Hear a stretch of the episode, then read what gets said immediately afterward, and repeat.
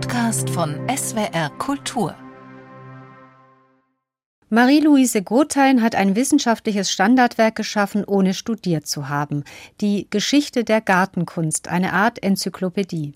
Wer etwas über die Gartenanlagen der Welt von der Antike bis zum Beginn des 20. Jahrhunderts wissen möchte, für den lohnt sich noch heute der Blick in diese beiden dicken Bände mit zahlreichen Abbildungen.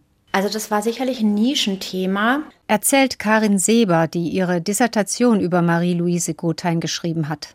Interessant zu sehen ist auch, dass in der Zeit viele Frauen sich dieses Themas annehmen. Also zum Beispiel das erste Buch über indische Gärten ist von einer Britin geschrieben. Es gibt viele Amerikanerinnen, die sich mit ähm, italienischen Gärten beschäftigen. Also das ist ein Thema, was ähm, sozusagen von der offiziellen männlichen Wissenschaft wenig beachtet wird. Und da ist eben die Chance für solche Frauen wie Gothein, da äh, eine Lücke zu füllen und sich auch eben zu profilieren. Marie-Louise Gothein, die mit 23 Jahren den Kultur- und Wirtschaftshistoriker Eberhard Gothein geheiratet hatte, hatte nie vorgehabt, eine klassische Professorengattin zu werden. Bevor sie sich kunsthistorisch mit Gärten beschäftigte, übersetzte sie Werke von englischen Romantikern und schrieb Biografien über sie. Alle zwei Jahre ging sie für mehrere Monate auf Forschungsreisen.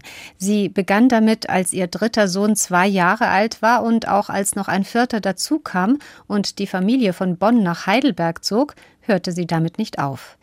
Ihr Mann übernahm in Heidelberg den Soziologie-Lehrstuhl von Max Weber und dessen Frau Marianne Weber schrieb in einem Brief denke dir, dass Frau Gothein sozusagen alles tut, was man sich denken kann.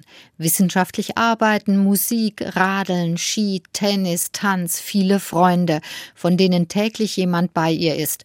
Lauter Männer, denn die Frauen sind ihr zu langweilig. Dazu ein wunderschönes Haus und vier Kinder, die von selbst aufwachsen. Es ist märchenhaft.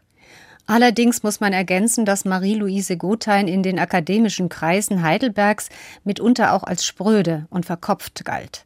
Für den dort aufkommenden politischen Feminismus konnte sie sich nicht begeistern.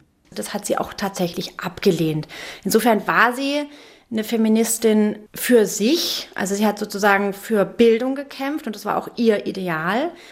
Aber politische Gleichberechtigung und auch jetzt solche Sachen wie gleiche Bezahlung oder so, also das waren Themen, die sie nicht interessiert haben. Sie wollte einfach nur forschen und ihr Mann hat sie dabei im Grunde immer unterstützt. Ein paar Jahre nach seinem Tod veröffentlichte Marie-Louise Gothein ein Lebensbild über ihn. Und diese Schrift gab schließlich den Ausschlag dafür, dass die Universität Heidelberg ihr am 21. Februar 1931 die Ehrendoktorwürde verlieh. Kurioserweise ist ihr Hauptwerk auf dieser Urkunde nicht erwähnt. Also es ist insofern nicht kurios, als in ihrer Zeit, als es eben aktuell war, ihr Mann noch der wichtigere Wissenschaftler war. Also der war ja Heidelberger Professor und auch Heidelberger Rektor, war also im Heidelberger Geistesleben einfach eine Größe. Und das hat sozusagen die Zeit dann erst gezeigt, dass eben ihr Werk, was jetzt in der Promotionsurkunde gar nicht an erster Stelle steht, nämlich die Geschichte der Gartenkunst, dass die eigentlich die Zeit viel mehr überdauert hat als eben das Werk ihres Mannes. Die Geschichte der Gartenkunst 1914 erstmals erschienen ist heute noch erhältlich. Als der große Gothein waren die Bände kurz nach ihrer Veröffentlichung bezeichnet worden. Die Vermännlichung des Werks sollte wohl Anerkennung ausdrücken zu einer Zeit, in der Frauen und Wissenschaft noch als schwer vereinbar galten. Aber davon hat sich Marie-Louise Gothein offensichtlich nicht beirren lassen. Zeitwort ist ein Podcast von SWR Kultur für die ARD. Abonniert uns in der ARD Audiothek und überall, wo es Podcasts gibt. Wir freuen uns über 5-Sterne-Bewertungen.